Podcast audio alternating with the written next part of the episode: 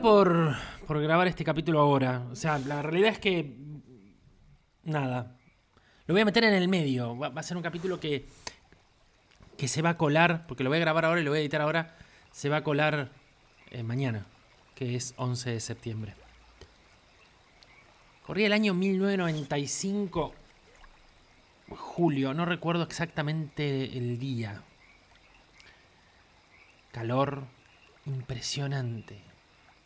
Mucho calor, mucha humedad. Yo tenía 16 años, 15, 16 años por ahí. Era pibito.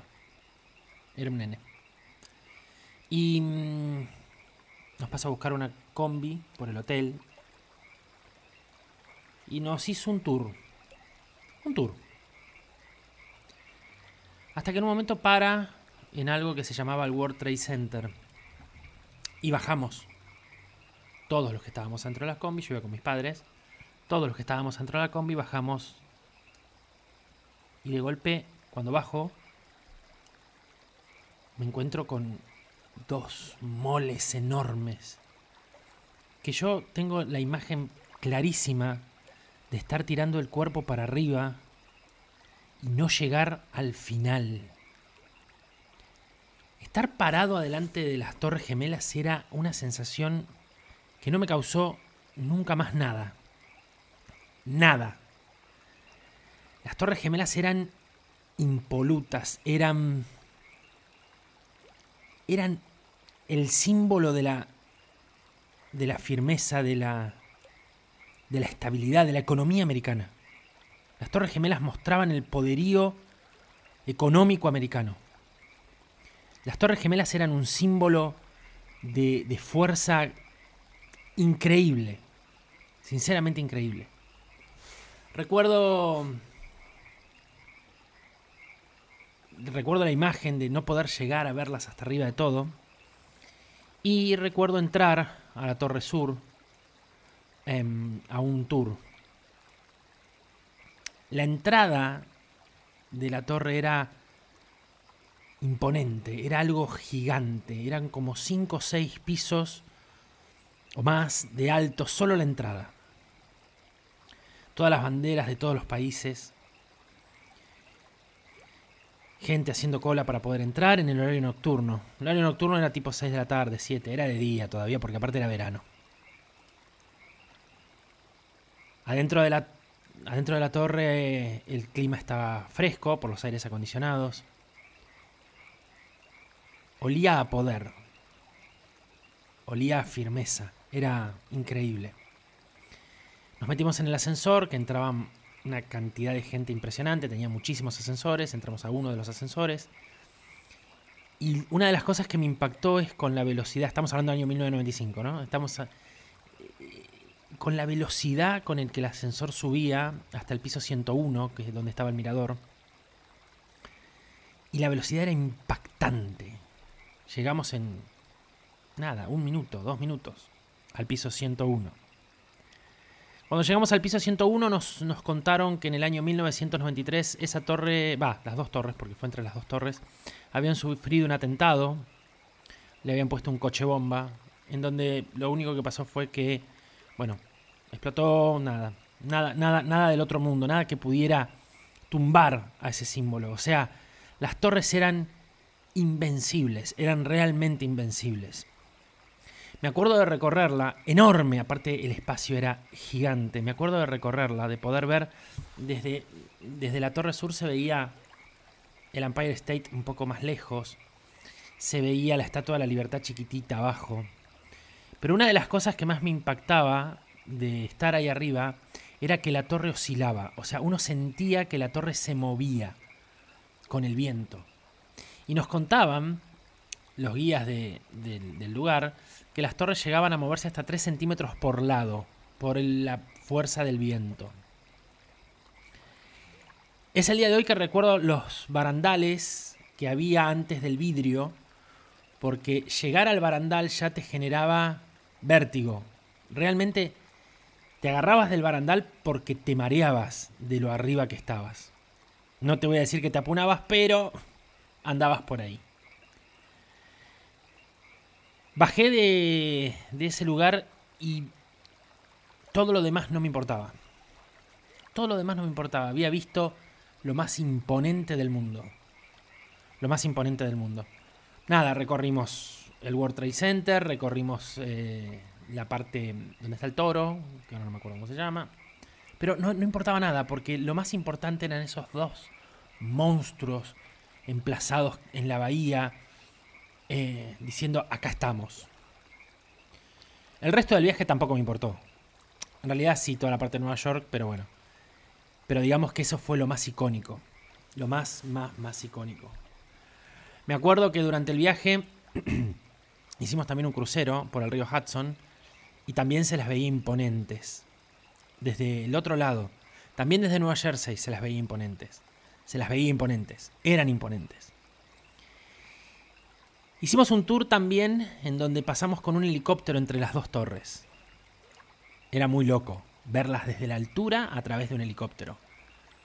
Era como que te miraban con un aire de superioridad tan grande, tan grande. Era como, tranquila, tranquilos que estamos acá. Las torres daban una seguridad que era impresionante. Realmente era impresionante.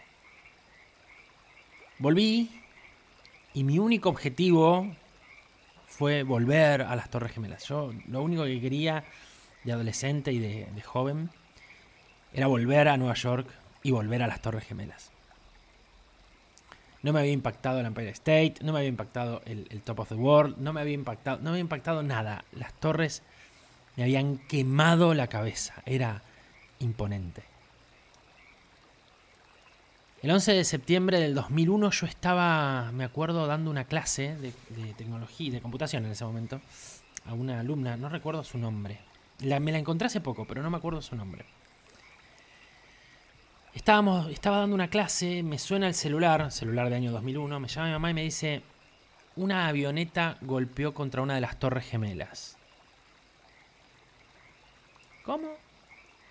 En ese momento no caes porque te dicen, una de las una, avioneta chiquita golpeó contra una de las torres gemelas. Me acuerdo como estaba dando clase recién internet, recién salía, recién era, era todo muy, muy nuevo, muy, muy nuevo. Prendo la tele, eh, no, perdón, prendo la tele, no, pongo clarín.com en, en la casa de esta alumna y se veía una foto de la torre saliendo humo, pero no se veía bien, bien, bien exactamente el agujero. Che, qué desastre, qué terrible. Y yo me acuerdo de decirle a esta persona, no, pero tranquila, no, esto no, no, pasa nada, o sea, esto no, no le va a hacer nada. Igual era impactante la imagen. Me voy de esa clase, me voy a lo de mi mamá, va a mi casa, porque en ese momento vivía ahí, era, chico. Eh, estábamos viendo la tele y ahí ya sí había más imágenes. Ahí ya se sabía que era un avión comercial, no se sabía qué tipo de avión, pero era un avión comercial, o sea, ya un avión importante, un Boeing, pero no se sabía si era un 737, un 747, un 757, un 767, no se sabía. Y estábamos viendo cómo salía humo, cómo la gente corría, estaban hablando de pim, pum, pam, y de golpe se ve venir en vivo y en directo otro avión que impacta contra, contra la otra torre, contra la torre que había estado yo. Y es el día de hoy que me, me acuerdo estar parado adelante del televisor viendo esto es imposible, esto realmente es imposible. La, la potencia, la, la, violencia que se veían a través de las imágenes son, era, era muy difícil. A ver, una cosa es la gente que lo vio por televisión como si fuese una película y otra cosa es haber estado ahí, es haber estado ahí arriba el haber sentido lo que se sentía ahí arriba. O sea, era, es muy difícil poder transmitir la sensación que uno tenía arriba de esa mole. Es muy difícil poder transmitir la sensación. Y yo la veía y yo decía, no puede ser. Al tiempo de ese impacto se conoce que se atacó el Pentágono. Yo nunca recuerdo, no recuerdo bien si el Pentágono se, ataca entre la Torre 1 y la Torre 2 o después de la Torre 2. Yo no recuerdo. Em, y y, que se había y que había un tercer avión que teóricamente iba, iba al Capitolio que lo, lo derribaron este, bueno ellos dicen que no dicen que se derribó solo pero bueno por otro lado hago un paréntesis recomiendo el, hay un documental que sacó Apple Plus eh, que es, realmente muy interesante para ver porque está visto desde, desde un objetivo que nunca se vio. O sea, los protagonistas de ese, de ese documental, los, los, principales son George Bush, que era presidente en ese momento del país, Condoleezza Rice y Dick Cheney, que era el vicepresidente de, Estados Unidos. O sea, ellos cuentan en primera persona cómo vivieron la situación. Lo recomiendo realmente porque es impactante. Es impactante creer que el país más eh, desarrollado del mundo era el menos desarrollado. Eh, el búnker atrasaba 25 años, casi se terminan muriendo en el búnker de la Casa Blanca porque no había filtros de, eh, filtros de aire, entonces se estaban contaminando con el CO2. Durante cuatro horas el Air Force One no tuvo escolta porque no llegaba la escolta donde estaban yendo. Durante dos horas el Air Force One no tuvo comunicación con la Tierra porque andaban mal las comunicaciones. Y la única comunicación que tenían era volar bajo y poder captar las antenas de las televisiones de la gente para poder ver lo que pasaban. Uno no se imagina, porque uno ve las películas y uno no se imagina que el presidente del país más importante del mundo estuvo incomunicado en un avión que tuvieron que encima hacerlo despegar de una manera distinta y poniéndolo en riesgo porque no eh, porque había una amenaza de atentado contra el Air Force One. Volviendo al 2001, yo recuerdo el golpe, recuerdo verlas en, en llama, pero la imagen que no me puedo sacar de la cabeza es cuando cae la torre en la que yo había estado, que fue la primera. Claro, el avión chocó mucho más abajo, entonces fue terrible ver cómo, cómo se estampó y ver, ver la caída. Yo me acuerdo, es el día de hoy que recuerdo esa caída y no lo. no. no hay. no hay forma de, de, expresar. A ver, el 9 de septiembre del 2001, eh, perdón, el 11 de septiembre, lo pasa es al revés, en, Estados Unidos las fechas es al revés y me las confundo. El 11 de septiembre del 2001 eh, es algo que no nos vamos, por lo menos muchos de nosotros, no nos vamos a olvidar nunca. Todos, si ustedes yo les digo, ¿dónde estaban? ¿Se acuerdan dónde estaban? Porque es una fecha imposible. Es una fecha imposible. Totalmente imposible de olvidar. Totalmente imposible de olvidar. Tengo la imagen todavía de la torre norte eh, en pie, erguida, sola. Recordemos que uno, hay, acá hay varias cosas que una, por ahí la gente no sabe.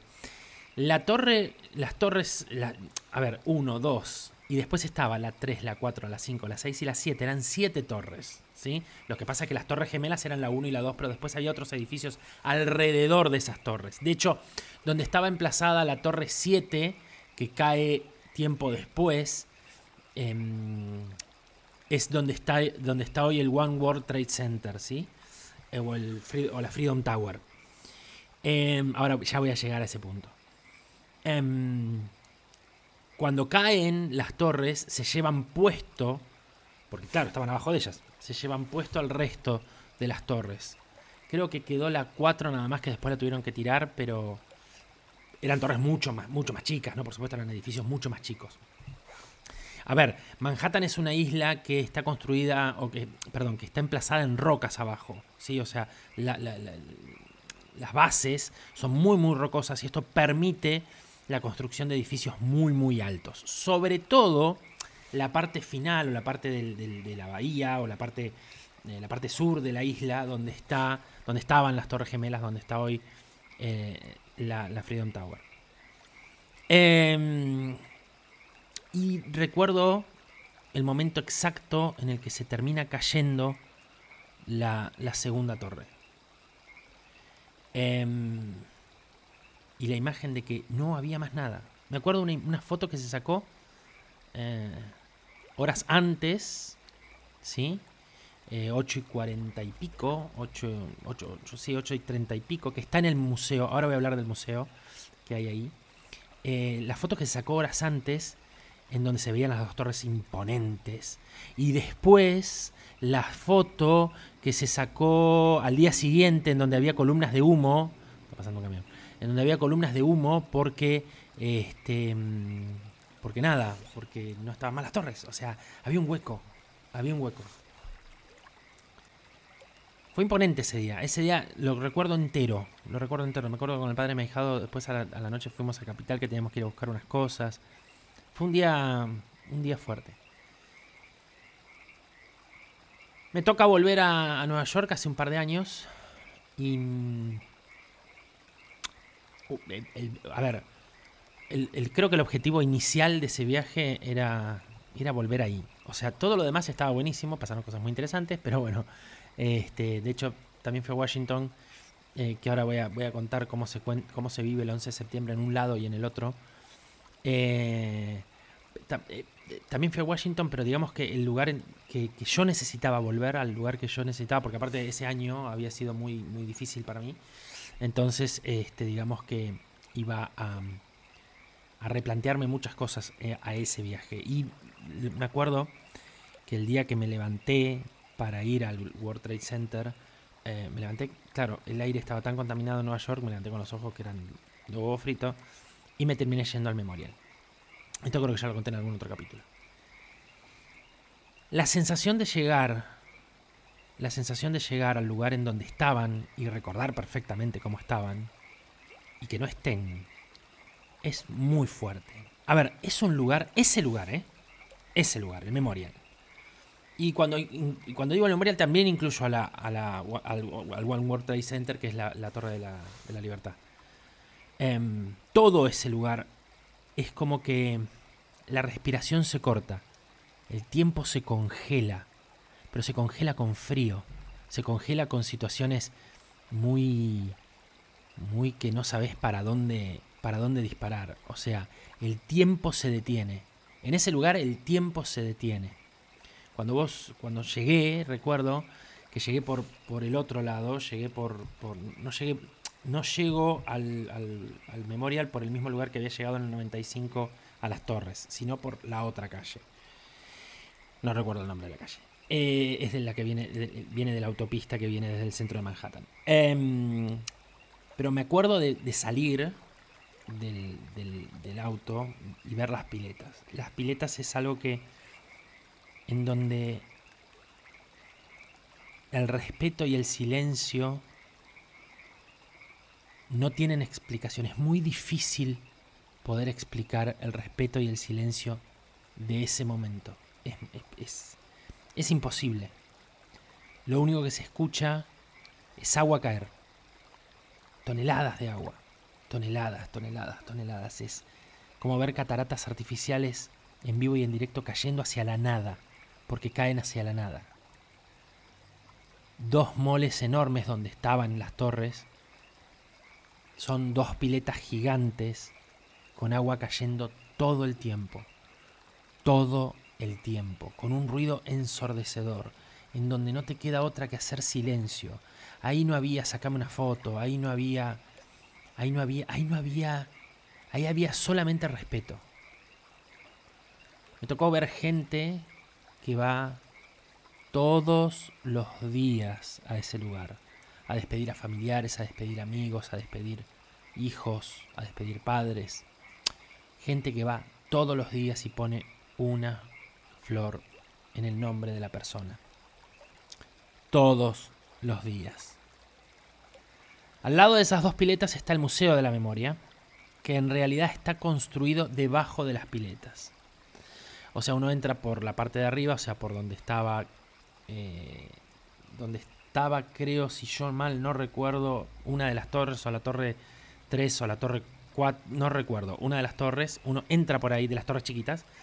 Uno entra por ahí y directamente te vas para abajo. Y ahí también el tiempo se detiene. Porque ahí tenés. Tenés el, momento relatado por Robert De Niro encima, en donde, en donde no, no podés imaginar lo que fue ese momento. No puedes imaginar lo que fue antes, si no lo viviste o si no estuviste, y no puedes imaginar lo que fue el después. Y el tiempo también en ese lugar se congela para contarte la historia, para contarte la historia que lastimó a Estados Unidos, la historia que cambió al mundo en algún punto. hace 20 años atrás. La historia que movió el cielo y la tierra del, del, planeta. Porque era imposible que los atacaran de adentro. ¿Cómo se vive el 9 de septiembre? En, en DC, en DC, en Virginia, en, en, esos estados. Bueno, DC no es un estado. Pero. Mm, pero en todo ese lugar, de hecho, eh, el Pentágono está, está en Virginia. Em, se vive todo el tiempo. Todo el tiempo. O sea, no hay, no hay momento, no hay momento en que no se recuerde, en que no se recuerde o no se hable del 11 de septiembre. No hay momento en que no se recuerde o no se hable del 11 de septiembre. No existe el momento en que no se recuerde o no se hable del 11 de septiembre. En Nueva York es algo distinto. Nueva York es como que intentó seguir. Intentó seguir, sigue, sigue eh, con, sus, con su constante ruido, movimientos. Nueva York es una ciudad tan cosmopolita y tan solitaria a la vez, y tan, y tan firme, y tan, y tan espléndida, y tan... que en el único lugar en donde realmente el, el 11 de septiembre está todo el tiempo, todo el tiempo, es, es en la Bahía Sur, es en la parte de donde está emplazado el memorial, en donde estaban las torres. Ahí el 11 de septiembre es carne. Pasé por el Pentágono, allá por Virginia, y se ve el recorrido del avión. Eh, desde, desde, el, bus lo veíamos el recorrido del avión y se ve perfectamente en el Pentágono los dos colores distintos de la pared. Eh, la pared que era vieja y la pared donde impactó el avión que la tuvieron que hacer de nuevo. Em, después del 11 de septiembre, bueno, el FBI no se podía visitar, el Pentágono tampoco, la CIA tampoco. Antes eso se podía visitar y ahora solamente se puede pasar por la puerta. Y todo el tiempo, en, en, DC todo el tiempo te están nombrando al 11 de septiembre. Y a veces cuando vos, y, cuando vas y ves el Capitolio, sabes que el Capitolio iba a ser lo próximo que iban a, derribar y que no lo terminaron derribando y que se quedó emplazado ahí. Ese poder que daban las torres en, en, Nueva York, que era el poderío económico, es el poder que da el Capitolio en, en, en DC, ese poder como dijo una persona que conozco, parate en el memorial, en el memorial, perdón, en el, en el monumento a Washington y fíjate el poder del imperio. Y ahí te vas a dar cuenta quién tiene el poder. Y el poder lo tiene el Capitolio. También me, me, sucumbió mucho en este diciembre, el diciembre pasado, perdón, cuando atacaron al Capitolio. Fue fuerte porque yo también estuve ahí. Y ver que ataquen semejante monumento eh, es, como, es como muy fuerte. Es, es, son realmente es, son lugares imponentes. No así la Casa Blanca, no así, pero, pero el Capitolio y las Torres Gemelas eran, son lugares que son imponentes. Em, en el lugar en donde estaba la Torre 7, como les decía, está el One World Trade Center o la, la, la Torre de la Libertad. Y es muy loco porque yo intenté hacer lo mismo. Intenté ver para arriba a ver si me imponía. Y la torre está ahí, la torre, yo la, defino, a esa torre la defino como la torre tecnológica que mira al pasado con una lágrima y desde arriba mira esos dos agujeros en donde cae agua y solamente siente respeto por lo que fue.